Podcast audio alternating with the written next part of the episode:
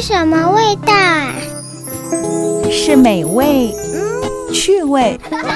书香味，还有人情味，最耐人寻味的南头都在。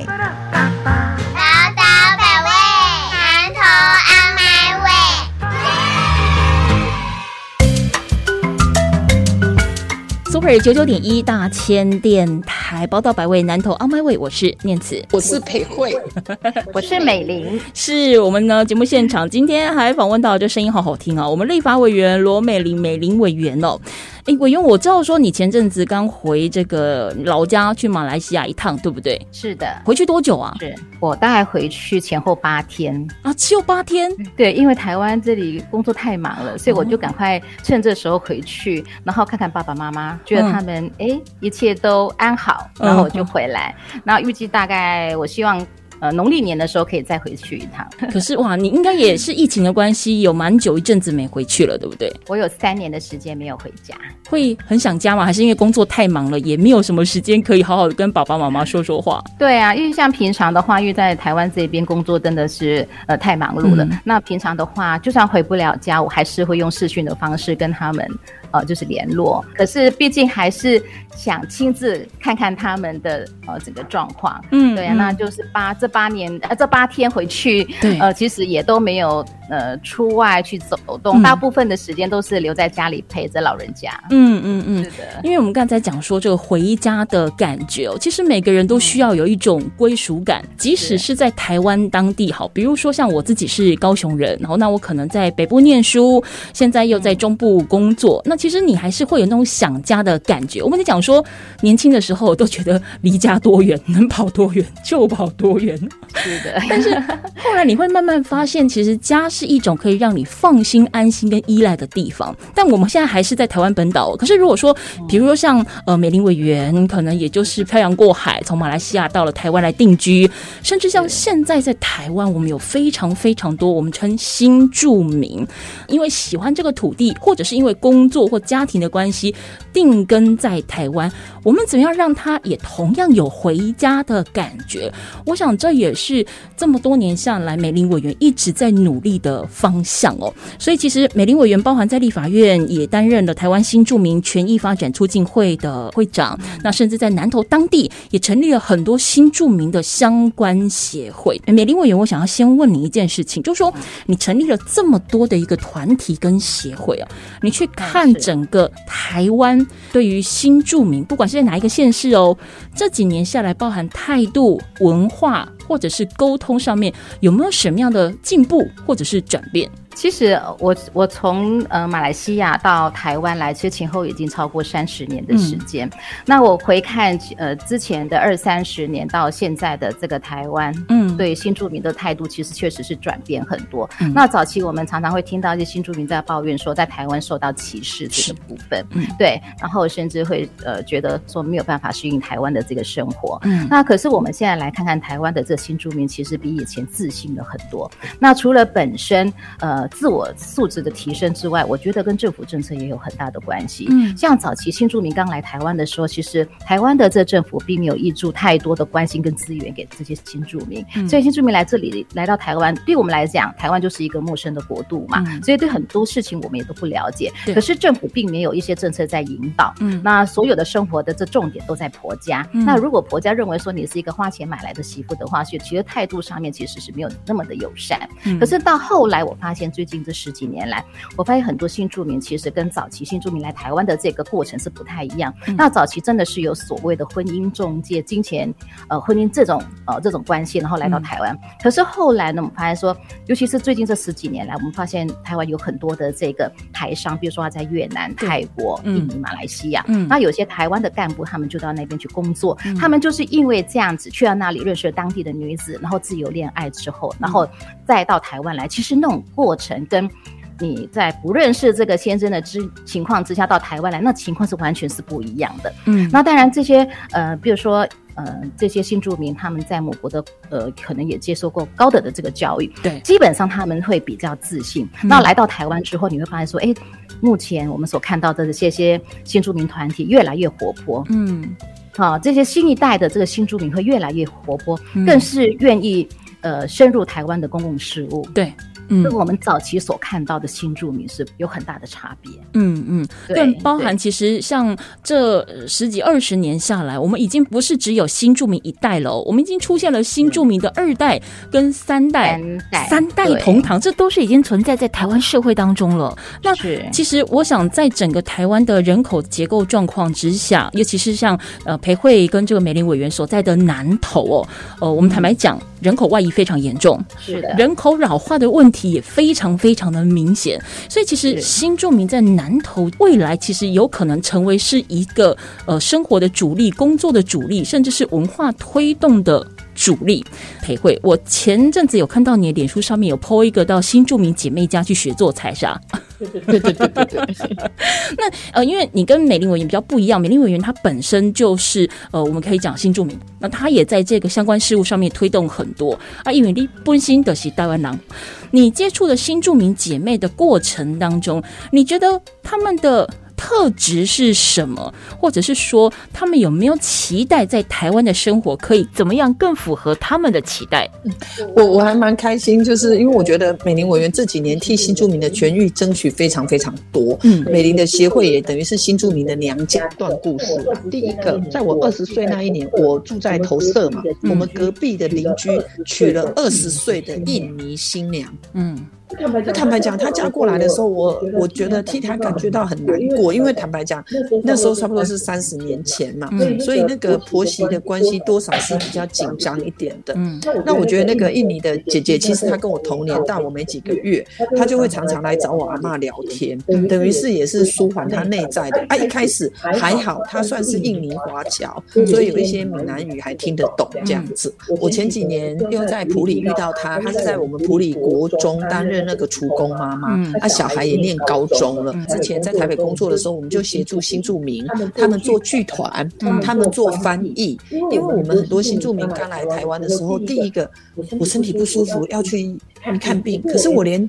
讲我的肚子痛都不知道台湾话华语要怎么讲啊。嗯那所以我们那时候就是很积极的，希望协助司法通译跟医疗的通译这样子。那也希望新住民可以把他们的故事演出来。那我们当时的那个剧团不是那种很豪华的，而是比较民众剧场。我是那一次才意识到，非常多的新住民他们来台湾之前，他很可能是做绘本、做艺术创作的，他很可能是本身就是会计，他很可能也是会务农。所以我觉得我们应该尊重新住民的专业。嗯因为我这几年就意识到说，呃，如同刚刚美玲委员讲的，就是大家有自信心，是我们要找回我们自己啦，而不是只是嫁来台湾。很多的新住民在上班，很多的新住民他可能开餐厅。那我觉得，呃，我前几天还遇到一个从中国来的新住民，他在协助台湾卖农产品。嗯我自己在新住民的身上看到，就是说，哎、他们愿意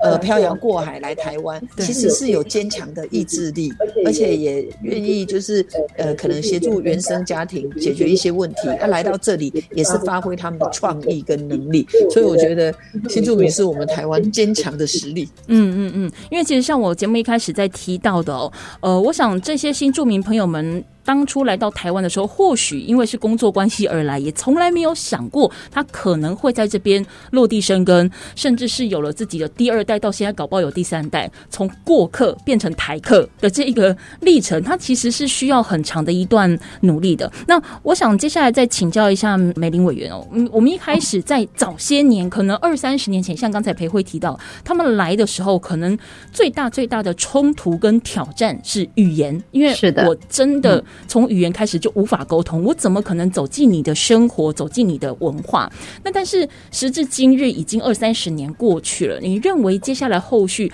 进到台湾来的这些新住民，他可能碰到的挑战会是什么？其实念词语言到现在为止，我都还是认为说这新住民他一个进入台湾一个很重要的一个门槛，嗯我自己这么觉得。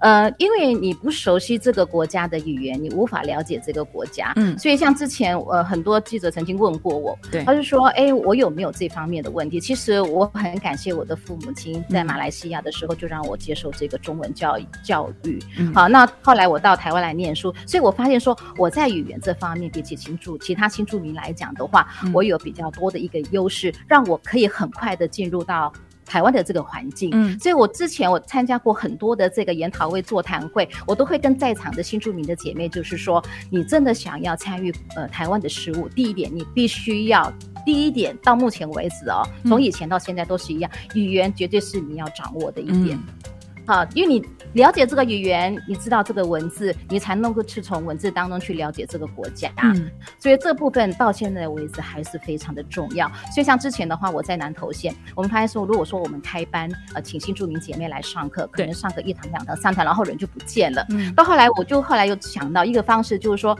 像之前我们发现说，哎，新住民姐妹很喜欢唱歌，嗯所以那时候我就开开始去组一些歌唱班，唱台语歌，然后唱这个。呃，国语歌曲，嗯然后从唱歌当中了解台湾的文字，嗯啊，台湾的意境等等。我觉得这部分的话，就会比较会让他们进入到语言的这个部分。嗯。所以到目前为止，语言还是很重要的一个区块。嗯对，嗯嗯，好，我我们今天节目当中呢，除了有呃我们南投县长参选人哦，呃裴慧蔡裴慧之外呢，还有我们立法委员罗美玲美玲委员哦，他在于所谓的这个新住民议题当中是有相当深的琢磨，而且呃协助推动了很多的法令，包含像是国籍法啦，或或大学法等等，有非常非常的多。我们待会下个阶段回来再继续请教美玲委员还有裴慧哦，我们在讲说我们这些新住民伙伴们呢，从过客变成了台客。那其实待会我们就要来了解一下南投县这一个地方。其实如果按照人口比例上面来讲的话，新住民其实也不算少哦。那当然，相对于可能隔壁的彰化或台中，还不是那么多，因为台中就我所知大概是六万多，快七万人左右哦。那是既然六万多。嗯，我们讲中彰投，它其实是一个共同的生活圈。那有没有可能在新著名议题当中，也成为了一个共同的生命体，可以互相影响，或者是有没有哪一些的一个政策可以相互借鉴的？我们待会下一个阶段回来继续聊。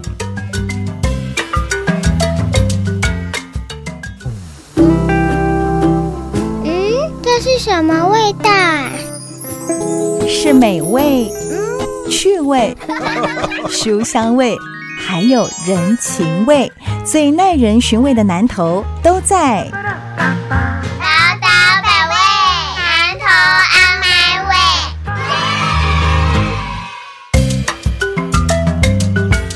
宝岛百味，南投昂妈味，我是念慈。我是裴慧，嗯，我是美玲，我们今天节目现场还有我们的立法委员美玲委员也在现场。我们今天比较主要是跟大家分享过去我们节目还没有非常深刻琢磨的新著名的议题。我们过去在谈说台湾的人口结构，我们可能讲说啊，闽南人呐、客家人呐、我们外省人呐、或者是原住民。但是其实呢，这十几二十年下来，有另外一个我们讲新兴的势力，就是新著名的朋友们，因为在台湾因为工作或家庭的关系落地生根，那么呢，也有了新著名的二代跟三代，搞不好加一加可能都超过上百万人哦。那么今天特别请这个美玲委员哦，在我们新著名议题当中琢磨很多的委员来特别跟我们分享一下。委员就目前南投新著名的结构来说的话，大概是怎么样的一个状况？那目前南投的新新住民大概有一万一千人左右，嗯那当然是以中国籍的为最多，那再来的话就是越南跟印尼，嗯。好、这是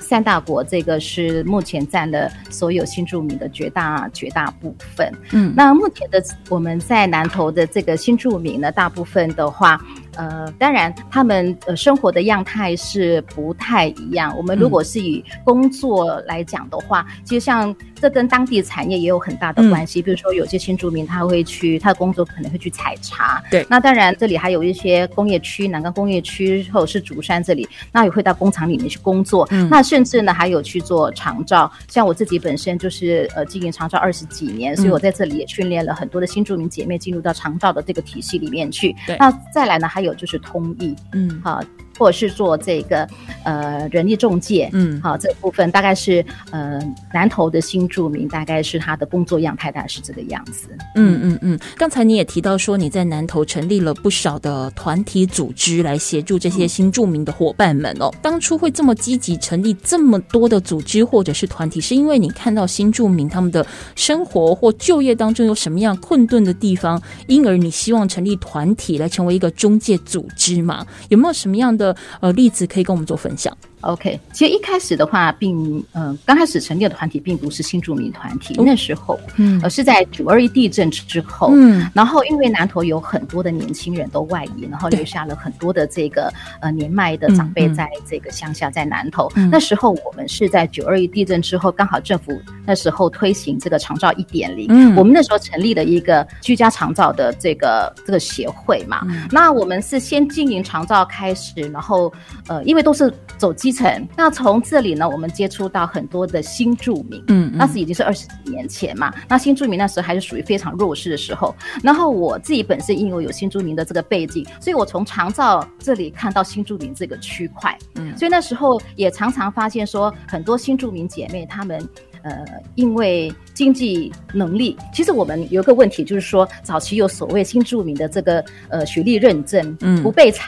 不被台湾采纳这部分，嗯。所以也许他在母国是一个老师，嗯。嗯、可能他的职业在呃在母国来讲是还不错的，可是因为学历没有办法被认证，嗯。所以他们来到台湾来就没有办法找到符合他自己学历的这个工作。嗯。那时候我们就想说，是不是引导他们进入这个长照？嗯嗯。这是我们长照跟新住民结合的一个起头。嗯哼所以后来我们发现说，哎，我们在训练他们的过程当中，让他们其实有一份工作，有一份职业，嗯对他的生活来讲也是一个保障。嗯所以我们是从长照结合新住民之后，才衍生后来说我们要替新住民这里争取这个权益。这是前后的一个来龙去脉。嗯，对。裴慧，接下来我想要问你哦，美玲委员他在南投组织了这么多的一个民间团体，但坦白说，他终究还是民间的团体，即便他是立法委员罗美玲所成立或协助的这些相关的组织。那回归到我们宪政体系来讲的话，它必须还是得要有一个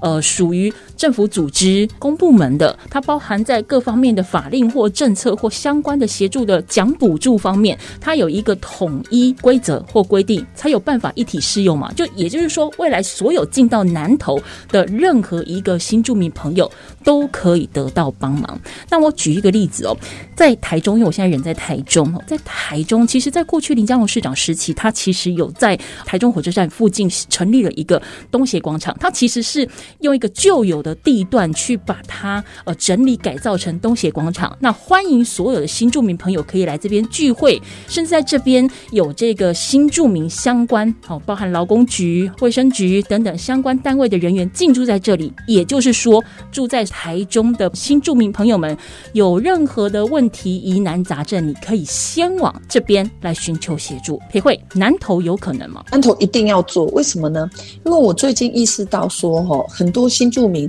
他刚来的时候，刚刚呃美玲委员也有提到语言的问题，嗯，那我们现在呢，所有的咨询专线全部都是华语，对所以新住民光是要问问题，他连打个电话他都没办法讲清楚，嗯所以我觉得呢，呃，可能我们会慢慢的做到像林佳龙市长一样，在东协广场有一个全面性的服务，嗯可是我们先期一定要把我们的咨询专线有。母语专线，呃，如果你是中国籍的，那状况可能还好。可是你是越南籍的，你是印尼籍的，嗯或者是柬埔寨籍、马来西亚籍、泰国籍，嗯你也需要有能够讲你母语的啊。嗯所以我未来只要当县长，我会有母语的咨询专线。举例，我星期一可能是越南话，嗯星期二是印尼话，星期三是泰国话。嗯这样子你至少要问问题的时候，你找得到对象，这第一点。嗯那、第二点是我一直在想说，哎、我们南投本身的亲子馆就缺少了。嗯可是我们的亲子馆里头的服务项目完全没有为新住民来开一个窗口。嗯我我举例，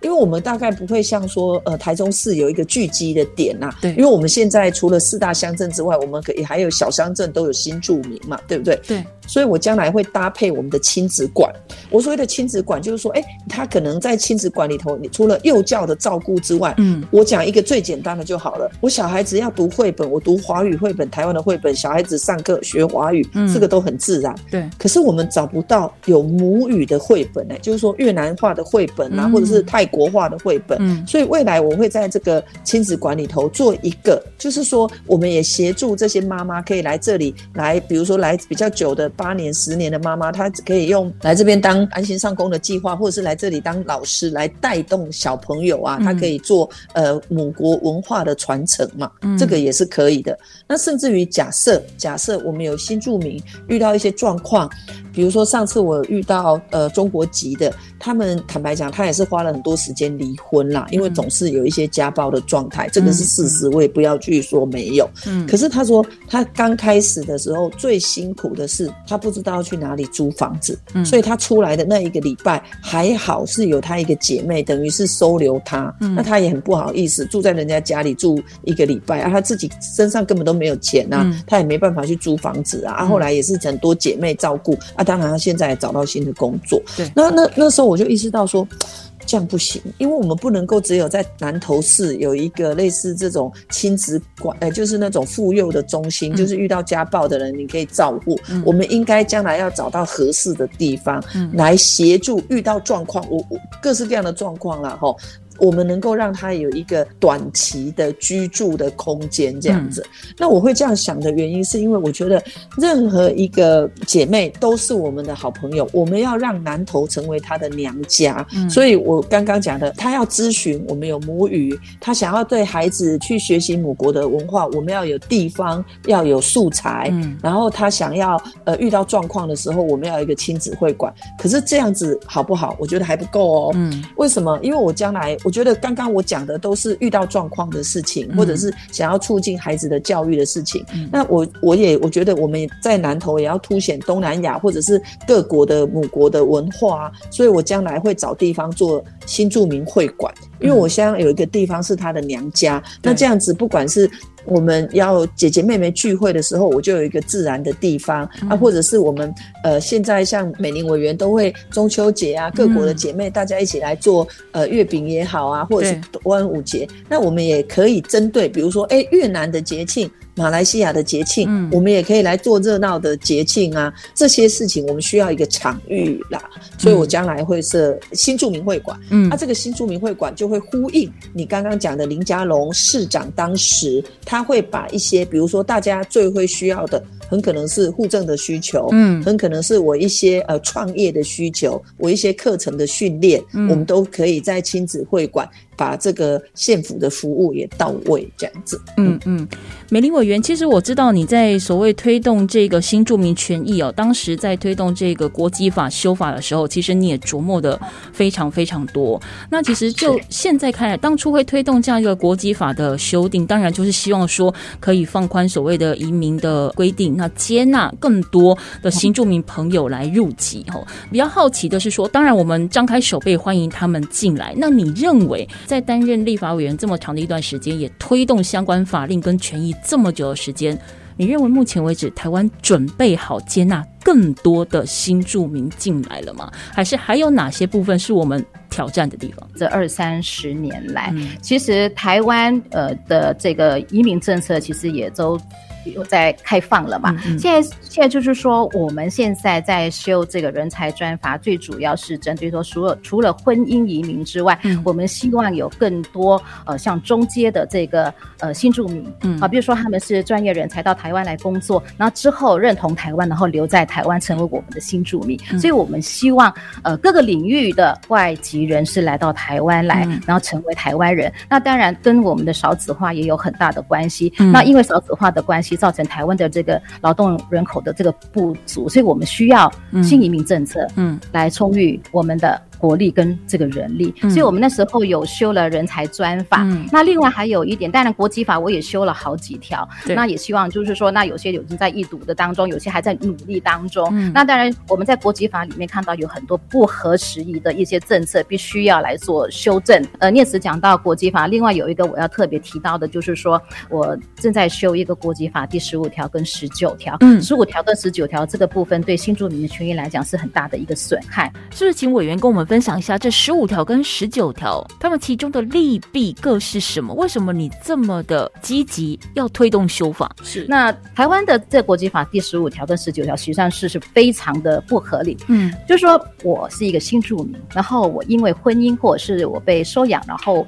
我成为台湾人。嗯可是，在我们的国籍法里面却规定，就是说，好，就算你是新住民取得台湾的国籍，那如果哪天你跟你先生吵架了，嗯那你已经取得台湾的身份证，你已经是国人了。嗯可是我先生因为跟我吵架了，我们要离婚。对可能先生就说你，我当初我过来，我是因为假结婚。那如果他提出对我不利的一些所谓的证据，嗯啊，证据的虚跟假不知道。可是如果法官采信的话，其实我是要被驱逐出境的。就算我已经取得台湾的身份证，已经有身份证还要被赶出去，呃，是是是，所以目前我在努力 努力修这一条，嗯所以对，所以其实台湾其实还有一些对呃新住民不是很合理的一些、一些法令存在。嗯嗯，对，所以这部分的话，话我会努力来修。那当然还有一些国籍法，像第四条，就是要保障这是本国籍无一的儿少，这个部分也是我在努力当中。那目前已经一读了，我希望能够哦通过三读。对这个部分，呃，当然除了国籍法，那我们修的法令其实是还蛮多的。当然还有一些是政策上的一些努力，就是说现在呃刚刚呃裴慧有提到所谓的这个翻译的这个部分，通译的这个部分。嗯那台湾目前来讲的话，我们的通译的不管薪资给付的标准也好，嗯或者是说认证标准，其实是有很大的差别。对，呃，各部会各唱各的调，嗯所以我这边呢，想要呃来努力一个比较有系统的通译的这个培训，还有薪资的这个给付的这个统一的标准。嗯那我知道有很多的像司法也好，警察单位也好，嗯或者是医疗单位也好，嗯就刚才裴慧所提到的，嗯呃，都需要这些新住民去当这个通译。嗯可是这个都是非常专业的一些行业，比如说你到司法院、到司法到法庭上去做通译，对那也要必具备相关的这个专业的这个知识，你才能够完整的去把这个法官或者是说检察官的这些议员没，错然后呢，很对很完整的给。翻译出来，嗯嗯可是你要有这方面的培训，我们觉得好像也不太足。嗯那尤其是这个法院方面，如果说你真的是翻译错误的话，其实对当事来讲，哇当事来讲，也许是嗯权益上的很伤。对，嗯这部分都是我们在检讨这些过程当中发现很严重的问题，嗯也跟跟也曾经也跟跟各个部会曾经做过讨论。嗯所以目前的话，我很希望就是建立一套完整的这个体制，嗯让我们这个通译的这个制度能够建立起来。嗯，美玲委员他其实谈到了一个问题，我觉得下一个阶段回来，我也想要问一下裴慧，人才培育哦。当然哦，不管是两位提到的这个通译，或者是说美丽委员一直在协助这个呃新住民朋友们，可能可以投入像是南投的一些长照事业等等哦，在做这些人才培育的过程呢，很妙，就是台湾很会培养人才，不管是本地人或者是新住民哦，但往往也都会让台湾成为一个人才转运站。可是人才培育好喽，好，那可能比如说像刚才美丽委员提到，薪资更好，条件环境更优，哎，我台湾帮你培养好之后，我就转运出去了耶。不管去转到哪一个国家，甚至新住民可能会回到他原生的母国，好喽，带着一身本领回去了。但台湾帮你培养好喽，哦，下一个阶段，请裴慧来回答这一个问题，就是南投目前其实看来应该是没有所谓的新住民人才资料库。那我们未来有没有可能去做这样的一个人才同整的管理？比如说通译人才找谁？哦，或者说我们有长照人才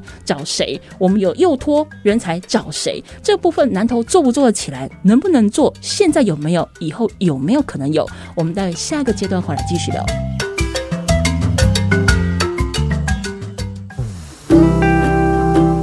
嗯，这是什么味道啊？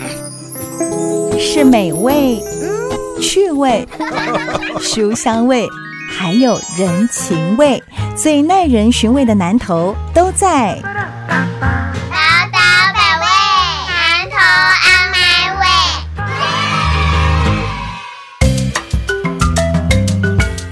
Super 九九点一大千电台宝岛百味南投 On My Way，我是念慈。我是裴慧，嗯，我是美玲。是的，我们今天节目现场还有我们的罗美玲委员哦，那也是长期关注包含我们的教育长照跟我们新著名的议题。裴慧，我想问你，呃，像美玲委员在谈到所谓的这个人才培育，比如说通译，我就不能只是会翻译啊？如果我真的只要会翻译，我就弄一套比较好的翻译软体，或者是用 Google 大神，好像也是可以说得过去。但是其实有一些翻译的过程，它是必须要能够合情合理，甚至是合乎。当下的那个状况，才能够达到一个接近完整的一个翻译的内容。可是以就目前南投来说的话，刚才美玲委员提到了新住民占了总人口的百分之二，未来会更多。好，那我们如果让新住民都能够有专长培养，而培养完之后不会变成是一个转运站，不管是转到其他县市或转到其他国家。南投未来有没有可能呈现一个新著名的人才资料库？而且它是一个呃，比如说像我们一般讲劳工教育大学，但它是一个新著名的劳工教育大学，各科各系都有，培会有可能吗？我我觉得是有可能，可是要系统性的安排。嗯，我先来讲翻译，嗯，因为我早期在世新大学教书的时候，我们也协助就是南洋姐妹要做翻译的工作。是我们那时候还找到师大口译所的那个陈教授，他亲自来做指导。嗯，我觉得很好。可是刚刚美玲委员点出一点，就是不同的属性，嗯，翻译的内容的专业度的要求是不一样的。嗯，法院跟医院就是两回事的。嗯，好，我觉得也不一定要到医院呐，我光是。怎么做生意？那个样子的翻译，比如，因为我们总是有一些，呃，比如说现在，我觉得我们新著名的二三代，其实是我们台未来新南向的常才嘛。因为我们如果我说的做生意，不是在呃一般的呃超级市场了，我说的是国际贸易谈。国际贸易的时候，这些都需要不同的专业，国贸的呃语言也要会。所以我觉得我们分三阶段，一个就如同刚刚美玲委员讲的，就是我们不可能只是翻译好，因为它背后有专业。比如说你是在法庭的法律的专业，你是在这个医疗的医疗的专业，或者是我们要跟越南啊、马来西亚做生意，国贸的专业。嗯，所以我觉得呢，这个的翻译它本身的要求是很高。嗯，可是我们的人才资料库除了翻译的人才，还有各行。各业的人才，比如说我注意到我们很多的姐姐妹妹，她很想要做生意。嗯，那做生意除了呃，比如说你会不会用网络行销、数位平台这样子的一个训练，或者是说你是要开商店，你知道怎么报账啊？这些主要的这个基本的记账的技术就好了。嗯嗯。所以我觉得未来我们会把我们的人才分成不同的属性。嗯，假设你是专业的人才，你是这个日常生活需求的人才，我们要有不同的培训。那当然这个培训。就要结合我们劳动部的职业训练，啊，或者是他忽略了我们有那个新住民需求的，我们就要跟这个新住民的基金，就是移民署有这个基金，我们要来专业的培训。那第三个也是我比较在意的。就是我觉得整个南投县政府啊，可能也会协助新住民办活动，可是忽略了一个新住民的咨询委员会。就是，哎，我们现阶段需要的是什么？说不定很多妈妈她在意的是我对孩子的教育，这个是我最在意的。或者是之前我们也很感谢美玲委员，我们之前有制定的政策，就是我在当立委的时候也开始就就有这个政策，就是说我如果要带着我的孩子。回去学习母国文化，这样子的旅费是政府有补助的。哎，我我哎，除了这样够不够？我不知道。所以我觉得我们应该有个新住民咨询委员会，啊，比较定期的来开会，啊，把他们的意见反映出来，我们的县政府才能够呼应新住民的需求。所以我觉得人才资料库一定要做，可是它需要有很多的过程，才能达到一个比较呃完善。的一个一个形态，嗯，不过梅林委员，我接下来想要请教你哦。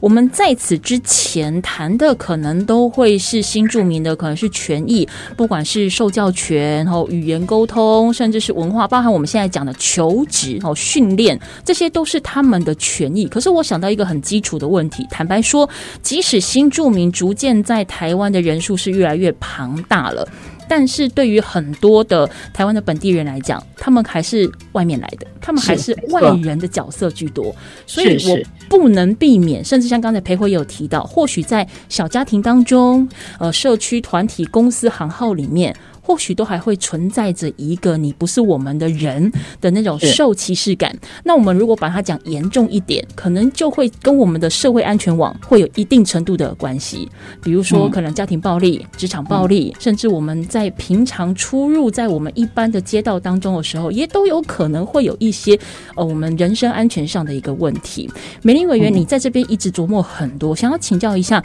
我们当然希望有更多像你刚才提到中阶或高阶的人才可以进到台湾社会来贡献他们的专长，但是目前我们是不是已经足够让他们安心、安定到愿意来？而且留下来。呃，现在哈，我们都希望就是说，呃，除了说婚姻移民之外，还有中高阶的这人才到台湾来。嗯，所以台湾目前也一直在营造一个友善外国人的一些政策。嗯，说实在的，像早期的话，我觉得说台湾的保护主义还蛮强的。嗯，好，早期。可这几年我们发现说，哎，台湾开始意识到说，也许往后的三十年、五十年，我们的劳动人口已经渐渐的不足了。嗯，那当然。到时呢，这些呃责任、这些担子都是还是落在我们的第二代，所以我们必须要有足够的这些呃人力呢到台湾来。那当然，除了政府必须现在开始就要来做准备之外呢，其实呢，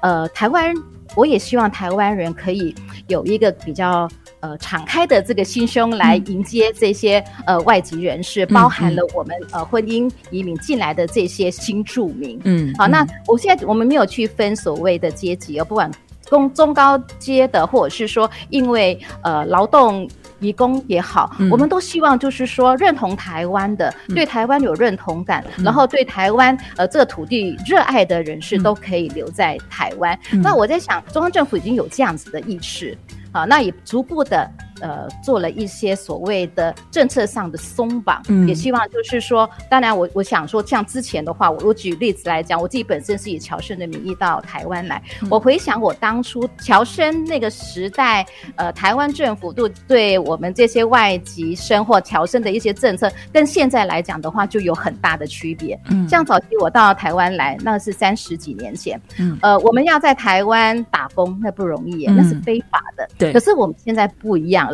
我们都欢迎侨生说，哎，你只要有居住证，其实你就可以去工作。那我们更是希望，就是说侨生可以留到台湾。像早期的话，我们毕业了，其实台湾政府是希望我们回到母国去，回到侨居地区去的。而现在不一样了，现在就是说。哎，我们就像刚刚念慈你所讲的，这些学生都是我们台湾培养、我们台湾培育出来的。嗯，那我为什么我要拱手，然后让他们离开台湾人？是。那现在台湾现在就希望说，啊，把这些人才都接住。呃，毕业了，你是我台湾毕业的，那我当然希望你留在台湾服务。然后甚至呢，呃，在台湾这里，呃，结婚生子也好，哦，成家立业也好，那成为我们的台湾人，那当然也是新住民的一部分。嗯，哦，现在是不一样了。我也觉得说政府是已经准备好了，那我们也希望说，呃，我们台湾的民众也一起来哦，迎接我们呃新的伙伴。嗯，对，裴慧，最后一点时间，我想要请你延伸，帮我们做个小结，就是说，刚才美玲委员有提到，中央政府现在其实已经有意识，不，从各个方面，心理层面、实际的教育人才、人才培训，甚至是职场求职各方面，都已经有意识，也甚至开始动手在做了。但是上有政策，下不一定有对策啊！哦，就 是说，未来在这个南投县长当选之后，你会给他们什么样的愿景在南投？而且欢迎他们到南投定居。呃，我讲最重要的哈，而且我是我花很多力气的，就是一定要协助新住民建立他们的第一桶金。哦，就是很多新住民想要创业，对，可是我问了许多人，他说，呃，即使是要开个面摊，拿个五万、十万，对他来讲都是难题。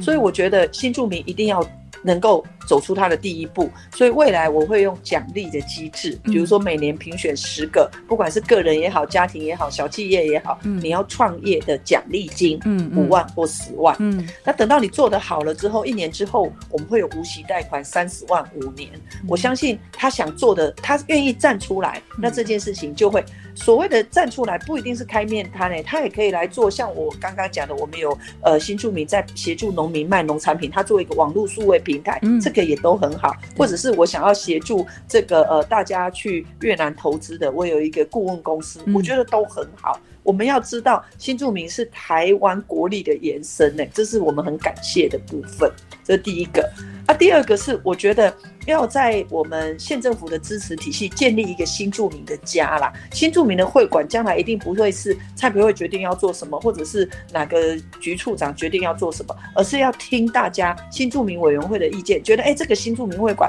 是要呈现文化呢，还是做一个温暖的场所？我记得我在二零零八年的时候去旧金山，嗯。它是一个协助呃防止人口贩运的，所以他们偶尔会来呃接收不同的，就是受受坦白讲是受害的人。我很讶异那里头啊有这个，比如说按摩的，有这个精油的芳香疗法。我那时候才意识到说，哇，原来我们要支持一个呃遇到一些状况的人，他的支持的方向是很多方面的，未必是政策的支持哦。所以，我我觉得未来的新住民会馆，我会呃倾听大家的意见啊。这个我觉得基础做好，那这样子就会呃大家会呃发挥他自己的创意，然后发挥他自己的想法，会做得更好，过更好的生活。嗯，刚才裴慧跟美玲委员都有提到，我们新住民朋友们呢是我们的国力的一个延伸，也是各个县市政府呢未来最新一批的生力军。当然。